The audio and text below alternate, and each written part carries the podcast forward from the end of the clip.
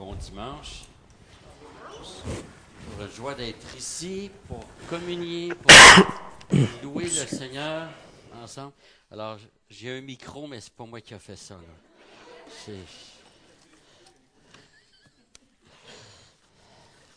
C'est dur de parler dans le dos du monde quand on a un micro. Hein? ça passe à la TV, cette affaire-là? Oui, OK, on va faire attention. Quand je suis entré ce matin, euh, j'ai une, une, courte mais édifiante discussion avec euh, notre sœur Micheline, qui aime bien se faire appeler Mimi, et qui me disait, moi quand je me lève le dimanche matin, c'est Seigneur, qu'est-ce que tu as à me dire aujourd'hui par ta parole? Hein? Et j'ai trouvé ça intéressant. Hein? S'attendre à Dieu dans l'écoute de la parole de savoir. On ne se demande pas si Dieu a quelque chose à dire, mais qu'est-ce qu'il a à dire? Hein?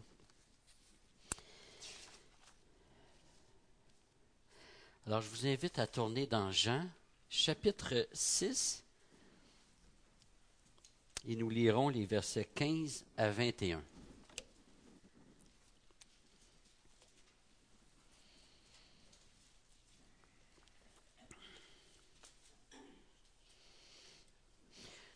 J'ai commencé à l'Église de Montréal une série sur l'Évangile de Jean.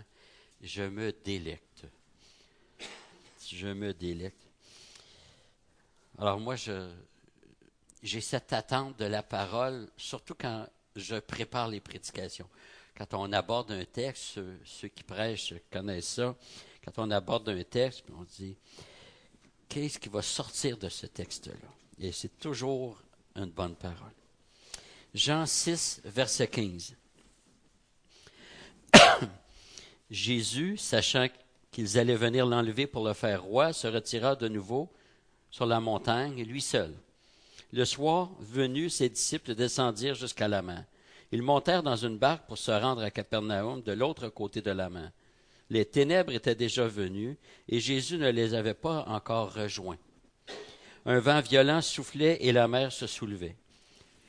Après avoir remis environ 25 ou 30 stades, ils aperçurent Jésus qui marchait sur la mer et s'approchait de la barque et ils furent dans la crainte. Mais Jésus leur dit, C'est moi, soyez sans crainte. Ils voulaient donc le prendre dans la barque et aussitôt la barque toucha terre là où ils allaient.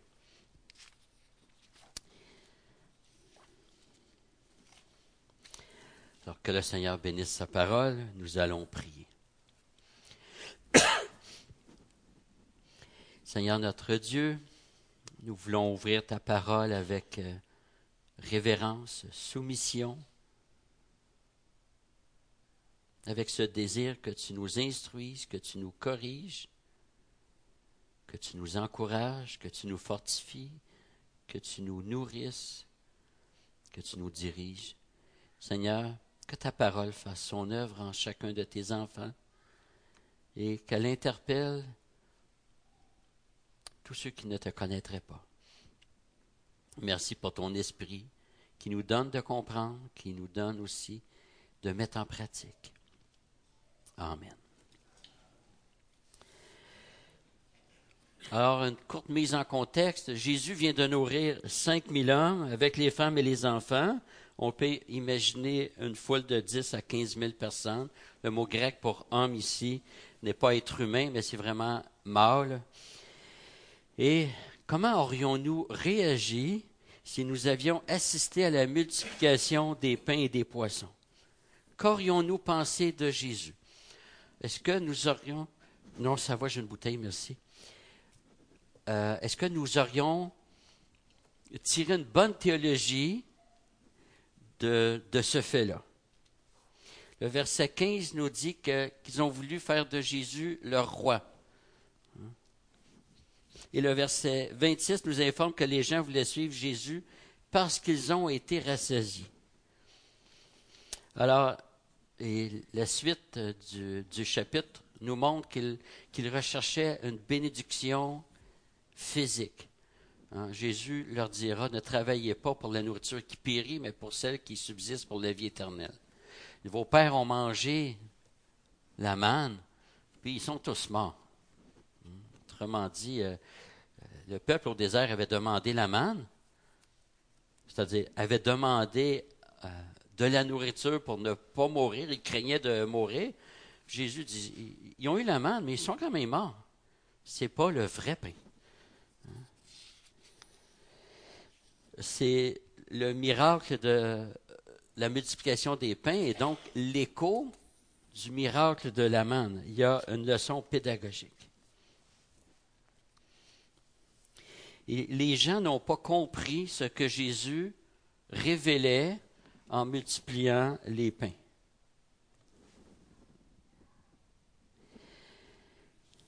Euh, entre le miracle de la multiplication des pains, versets 1 à 15, et son explication, versets 26 et suivants, il y a cet événement où les disciples se retrouvent dans la barque. Donc, entre la multiplication et son explication, il y a un événement entre les deux. Et nous allons tourner dans Marc chapitre 6.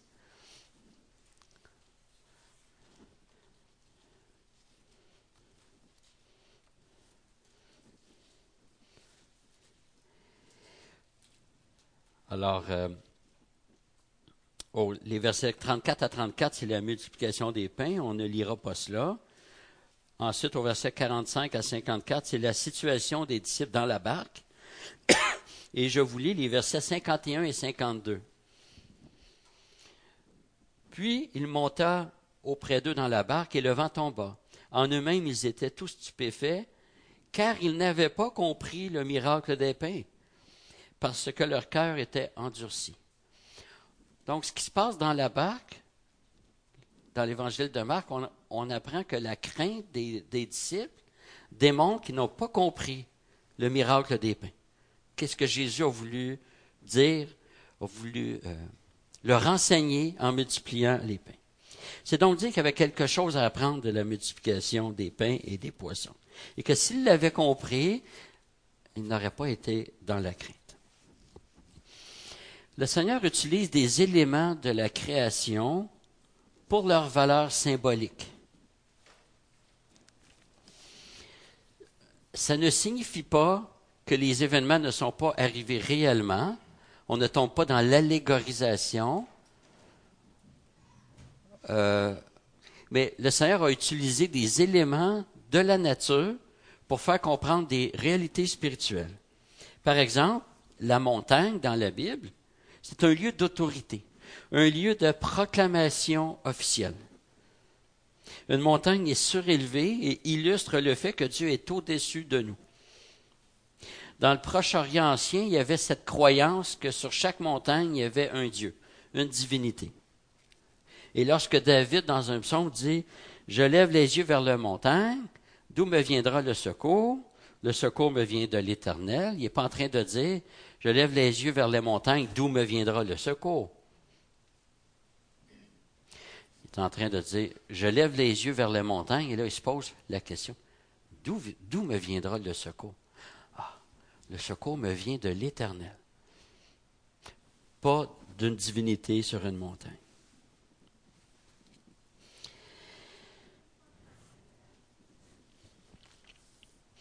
Donc, les éléments de la création, plusieurs éléments de, la création euh, euh, étaient utilisés pour nous faire comprendre des réalités spirituelles. C'est sur une montagne que Dieu a donné sa loi. Jésus a donné un grand discours sur une montagne, on l'appelle le sermon sur la montagne. Hmm? Le désert aussi a une signification. Il représente la condition spirituelle de l'être humain, de l'homme pécheur dans l'Ancien Testament, il est dit que le Messie vient dans, une terre desséchée. Mais finalement, il n'est pas venu euh, en période de canicule nécessairement. Il est venu dans une humanité morte, desséchée. Jean-Baptiste est la voix qui crie dans le désert. Même chose. Ça illustre que l'homme est mort. L'homme est spirituellement mort.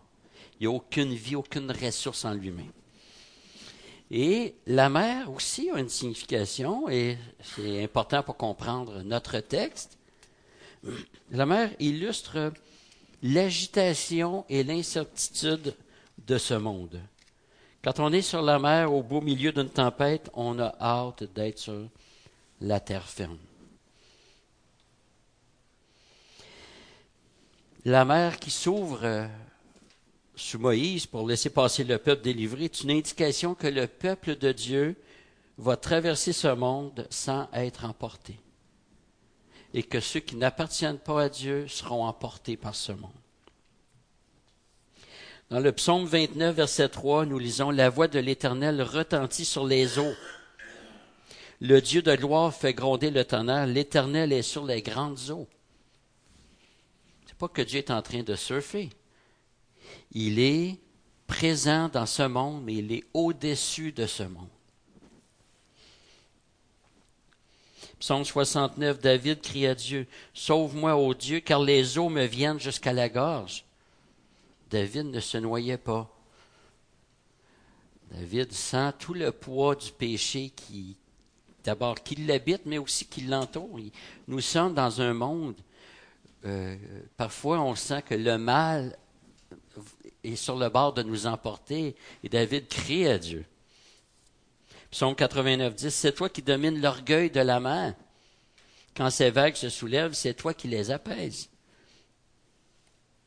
Intéressant de voir qu'à la création, Dieu a ramassé des eaux ensemble pour donner la terre ferme pour que l'homme puisse y vivre.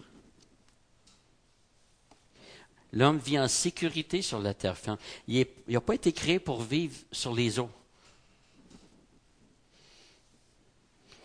Avec le péché, le monde est maintenant comparé non pas à la terre ferme, euh, à un rocher inébranlable, mais le monde est comparé aux grandes eaux, aux vagues qui se soulèvent.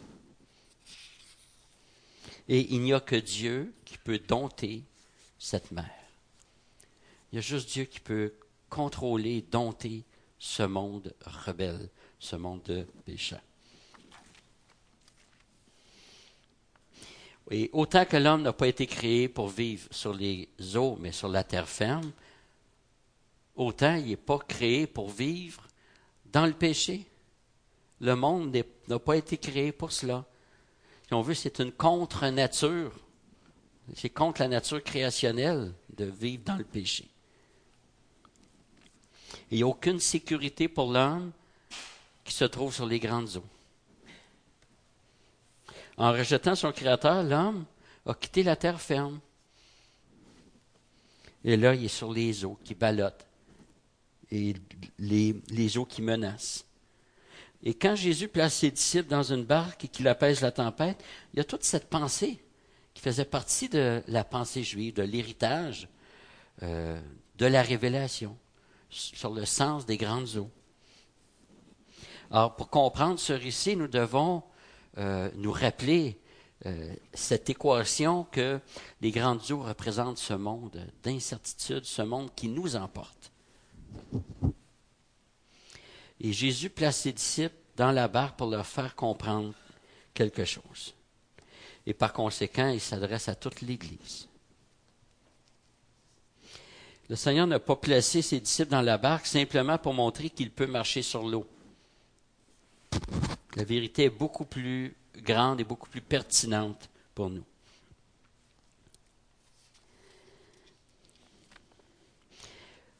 Surtout que dans le quatrième évangile, l'auteur, l'apôtre Jean, utilise un mot pour miracle. Finalement, c'est, un signe, séméon, hein, euh, qui a donné sémaphore en français. C'est un signe, et par définition, un signe a une signification. C'est pas juste un événement banal dénué de sens. Un signe a une signification. Et donc, nous avons dans ce récit une belle illustration que l'Église, elle est placée dans ce monde et que Dieu commande à l'Église de traverser ce monde. Sachant que nous allons traverser de l'autre côté. Peut-être un peu mouillé, mais nous allons traverser. L'Église va traverser. Alors, je vous lis Marc 6, 45, qui dit Aussitôt après, Jésus obligea ses disciples à monter dans la barque et le précéder sur l'autre rive, vers Bethsaida, pendant que lui-même renverrait la foule. Jésus n'a pas invité, mais commandé. Il oblige ses disciples à monter dans la barque. Malgré les dangers. On peut se demander pourquoi est-ce que le Seigneur ne nous amène pas avec lui dès qu'on se convertit. Vous allez dans la barque, vous traversez, je vous attends de l'autre côté. Le Seigneur a un plan et, euh, et il confie un mandat. Euh, il, nous, il nous forme, il n'y a rien comme l'épreuve pour former, il nous forme, il nous fait comprendre des choses. Hein? Et la théorie, c'est beau, mais tôt, ou tard, il faut passer au laboratoire. Hein? Il, faut, vivre, il faut expérimenter. Et l'Église a un mandat sur, euh, ce monde.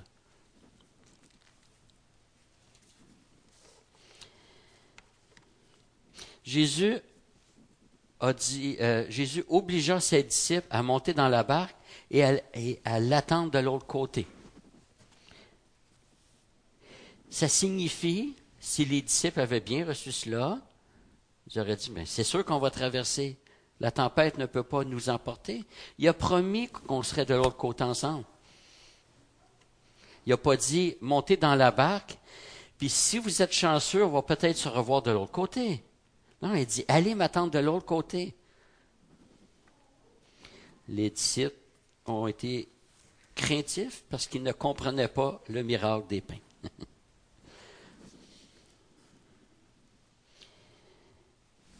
le miracle des pains qui montrait l'autorité du Fils de Dieu sur la création. Son pouvoir de sauver des personnes. Ils n'ont pas compris cela les Écritures nous donnent des exemples en lien avec les eaux.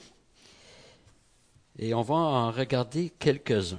On, on, se rappelle de Jonas, un prophète de l'Éternel que Dieu appelle à évangéliser en Assyrie. On connaît l'histoire, Jonas, un homme qui avait tout sauf le sens du royaume. Euh, il n'est pas allé euh, son refus d'aller en Assyrie, c'était pas qu'il avait peur de mourir, il voulait pas que Dieu fasse grâce aux Assyriens. C'est quelque chose, hein? Alors, il n'est pas d'accord avec Dieu, ce qui n'est pas une très bonne idée. Prend un bateau, mais dans la mauvaise direction. Il veut fuir. La tempête se lève et tiens, tempête qui, se lève et qui menace tout l'équipage. On jette Jonas par-dessus bord et le Seigneur envoie un grand poisson pour prendre Jonas. Toutes dépenses payées jusqu'au rivage. Un autre événement avec l'eau, c'est l'armée du Pharaon. Jamais elle n'a pu traverser la mer. Elle était bien mieux, bien, que le peuple juif. L'armée, quand même, euh, des, chevaux et tout. Hein? l'armée a péri. Ceux qui n'appartiennent pas à Dieu ne sortent pas vivants de ce monde. Contrairement aux Égyptiens, les Israélites ont traversé sans difficulté. La mer s'est ouverte devant eux. Ils ont traversé à sec. Les bébés pouvaient marcher à sec, pas de problème. Pourquoi? Pas à cause de leur force, parce qu'ils étaient le peuple de l'Alliance. Le fait qu'ils ont traversé ne reposait pas sur leurs compétences, mais sur la promesse de l'Éternel. Le fait que l'Église traverse ce monde ne repose pas sur la compétence de l'Église, mais sur la promesse de notre Dieu. Dans notre texte, les disciples ont traversé. on constate quand on relit euh, les, quelques occurrences qui nous rapportent cet événement, que si les disciples ont dû faire face à la tempête, finalement c'est parce qu'ils ont obéi. Jésus leur a dit de les a obligés à monter dans la barque. Ils l'ont fait. Ils n'ont pas résisté.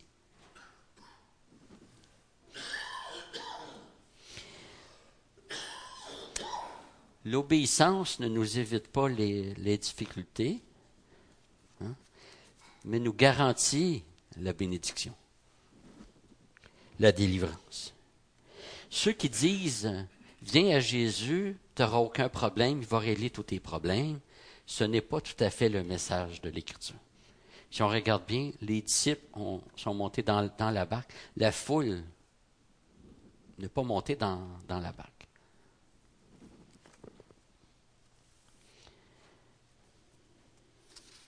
Un jour, nous serons glorifiés, mais présentement, nous traversons cette mer. Ceux qui décident de suivre, d'obéir au Christ, vont toujours affronter des vents contraints. Il y aura des nausées, des hauts le mais jamais ils vont périr. jamais, jamais les croyants vont périr dans cette mer.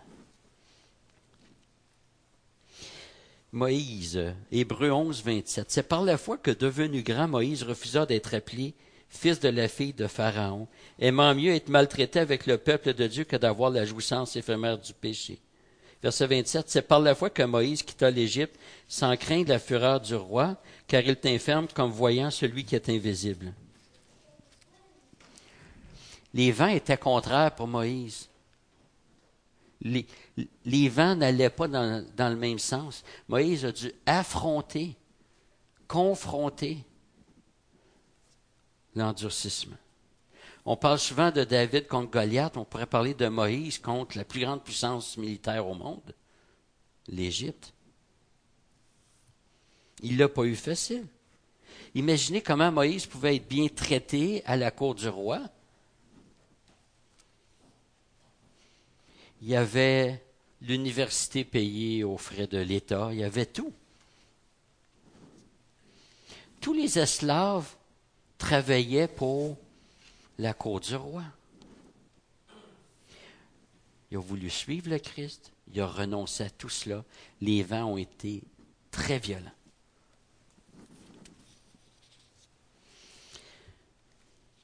Les Hébreux 11 nous dit qu'il a préféré supporter l'opprobre ou l'humiliation du Christ.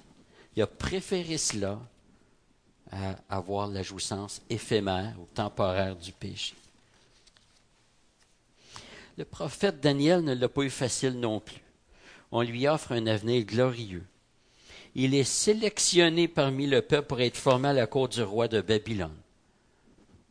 À l'époque, c'était le pays le plus puissant, à l'époque de, Daniel. Et je vous lis les, euh, les quelques premiers versets. Le roi dit à Akpenaz, chef de ses eunuques, d'amener quelques-uns des Israélites de race royale ou de famille de dignitaires, de jeunes garçons sans défaut corporel, de belle apparence, doués de toute sagesse, d'intelligence et d'instruction, capables de servir dans le palais du roi et à qui on enseignerait les lettres et la langue des Chaldéens. Un autre, euh, l'université sur le bras des contribuables le roi leur fixa pour chaque jour une portion de mets de sa table et du vin dont ils buvaient. Écoutez, là, on est loin du buffet chinois ici. C'est les meilleurs mets qui parvenaient à leur bouche. Quel bel avenir. Daniel aurait pu dire euh, Mon avenir est garanti, je vais pouvoir élever une famille. C'est pas Israël, mais écoutez, on est dans le meilleur pays du monde. Hein, presque paraphraser un ancien premier ministre, le plus beau pays du monde, et euh, des avantages incroyables, jusqu'au jour où on demande à Daniel de faire des compromis sur sa foi. Il a pris position, on le jette dans la fosse au lion. Les vents, quand le croyant obéit, les vents deviennent contraires assez vite. L'apôtre Paul, la même chose. Hein. Il a dû faire face au vent contraire. Lorsqu'il s'adonnait au pharisianisme, tout allait bien.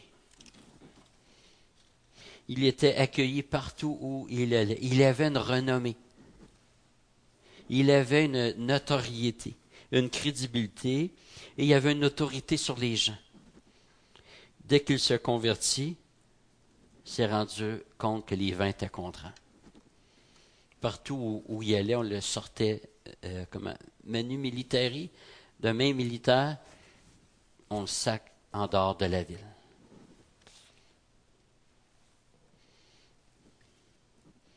Juste une petite parenthèse qui n'a pas rapport avec le message, mais quand c'est marqué qu'ils le traînèrent hors de la ville, c'est le même mot grec que nul ne peut venir à moi si le Père ne l'attire. Moi, tirer est une très, très, euh, très mauvaise traduction. C'est vraiment Dieu qui nous sort, qui nous tire. Hein? Les vents étaient contraires pour Paul. Les vents sont. Nous sommes dans un monde où les vents nous sont contraires. Il est important pour nous de connaître la mer, de connaître euh, ce monde. Hein. Nous ne savons jamais quand la tempête va se lever. Daniel ne le savait pas. On ne sait jamais quand la tempête se lève. Présentement, nous sommes dans une société où on se dit, ben, on peut vivre notre foi sans problème. Oh, on peut être critiqué au bureau, on peut recevoir du mépris de la parenté. C'est moins pire que ce qu'on voit ailleurs. Moi, je suis en contact avec une église de Russie et euh, il, m'en raconte des pas faciles.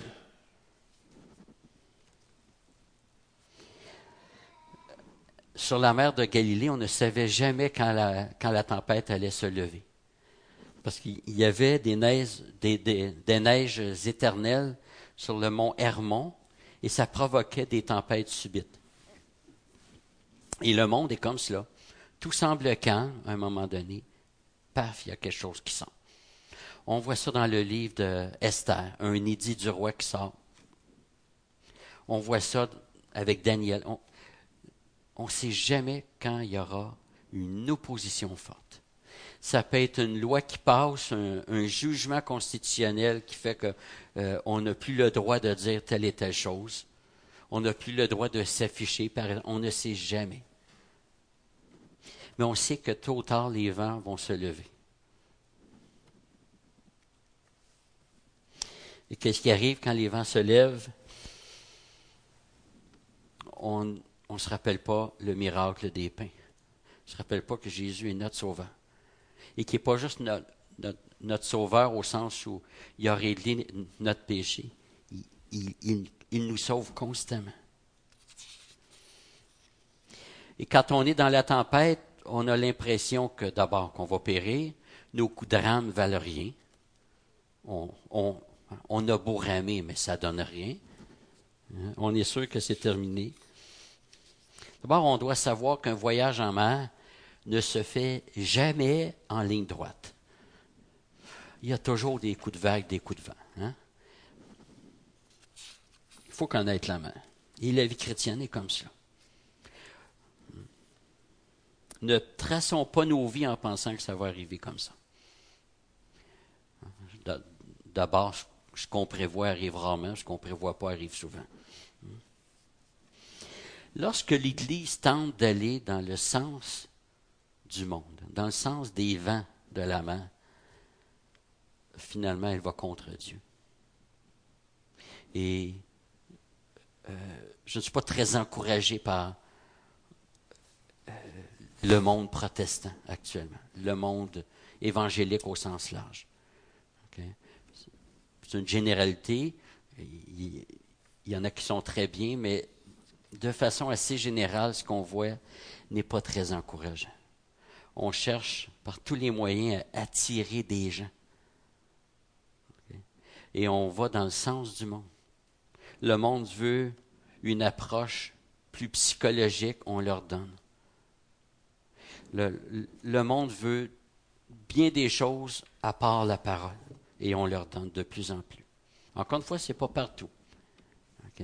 Mais l'Église aurait besoin d'une autre réforme l'Église va de plus en plus dans le sens des vents du monde. Ce n'est pas une bonne idée.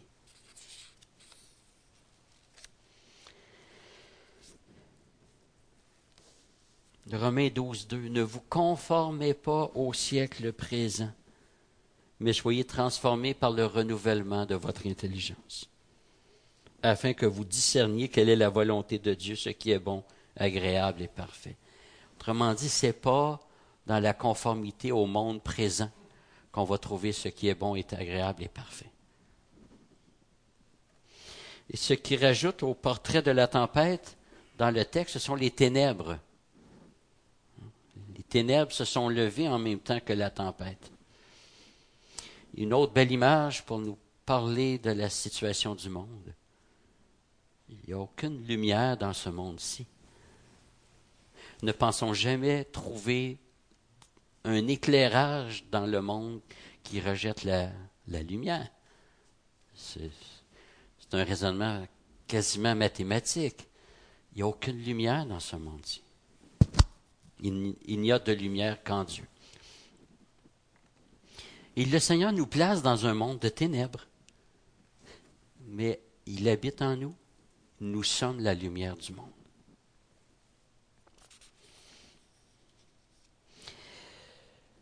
Ce récit nous donne aussi de connaître l'homme. L'homme est quelqu'un qui craint. Ou comme on disait en grec antique, quelqu'un qui a la chienne. Et je ne pense pas qu'il y ait un seul chrétien qui n'ait pas peur ou qui n'ait pas connu la peur dans, l'obéissance. Il est vrai que le Seigneur nous affermit, qu'il nous transforme et que nous apprenons à mieux le connaître. Mais il y a des périodes de crainte. Quand Jésus a rencontré ses disciples après la résurrection, il leur a dit, Soyez sans crainte. Quand l'ange apparaît à Marie, il lui dit, Sois sans crainte. Dans Acte 18, 9, même le grand Paul, l'audacieux Paul, qui est en prison, Sois sans crainte, mais parle et ne te tais pas. Et Jésus dit la même chose aux disciples dans la barque. C'est moi, soyez sans crainte. Jésus ne leur dit pas, vous avez euh, surestimé le danger de la main. Soyez sans crainte, c'est moi. Le monde comporte des dangers réels. C'est un monde totalement opposé à Dieu. Nous ne minimisons pas les, les forces qui s'opposent à Dieu, et même les forces démoniaques.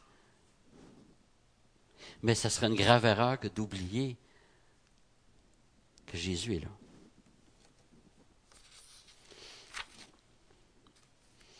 Et d'où l'importance non seulement de connaître la mère, de connaître l'homme, de savoir que nous sommes craintifs, mais par-dessus tout, connaître celui qui domine sur les mers.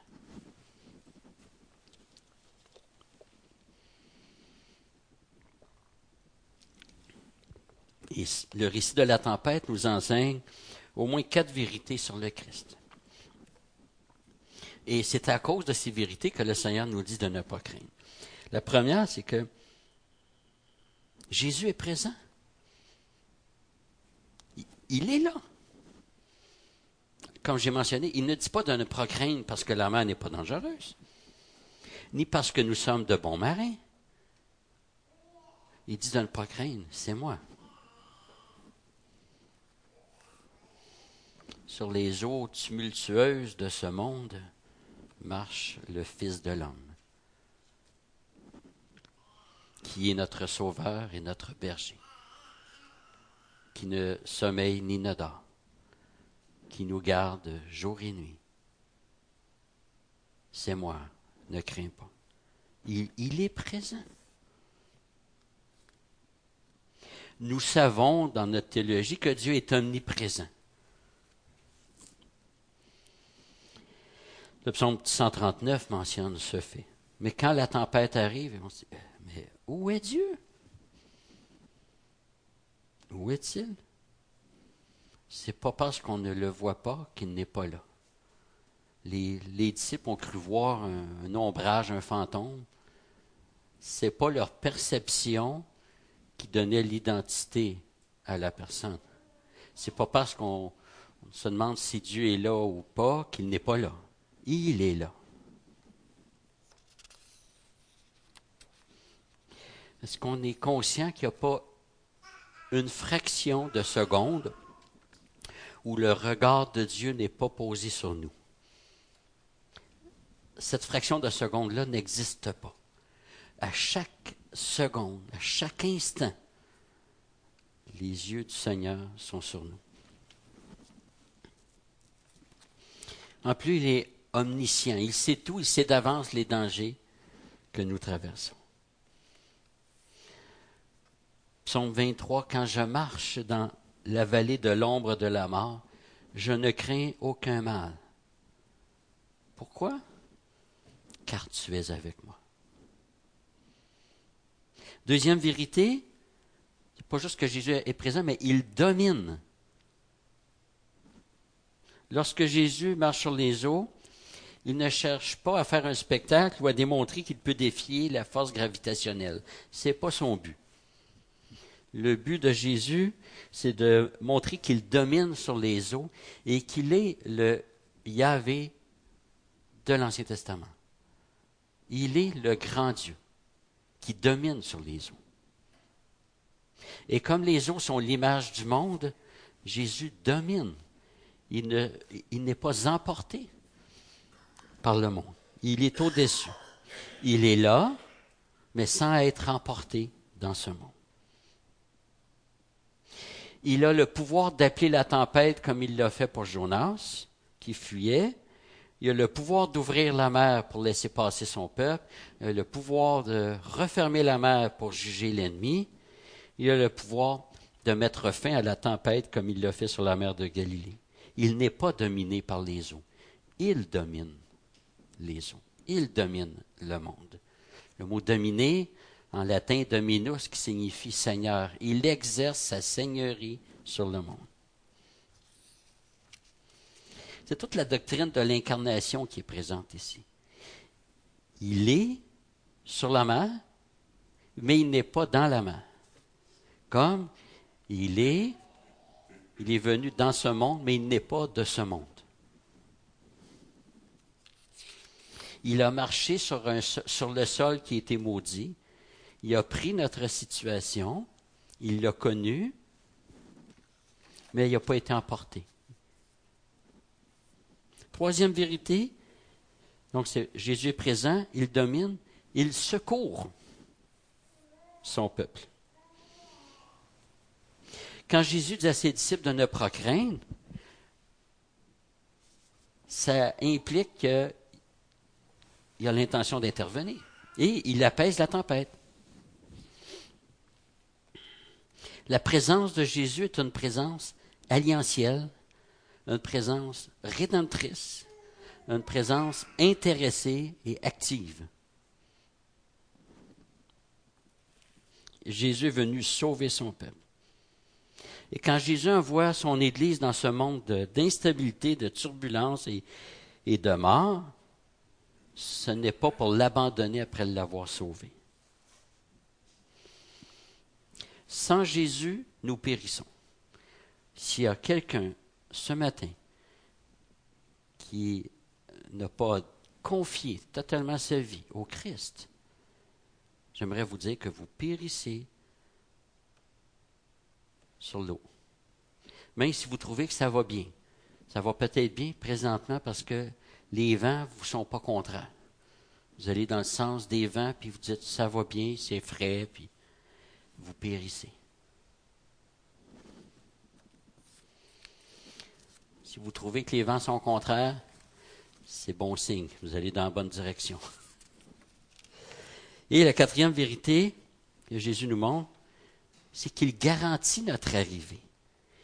Verset 21. Il voulait donc le prendre dans la barque et aussitôt la barque toucha terre, là où ils allaient. Tiens, on était dans une tempête, la barque n'avait plus aucune direction pouf, on arrive là où on devait arriver. C'est fantastique.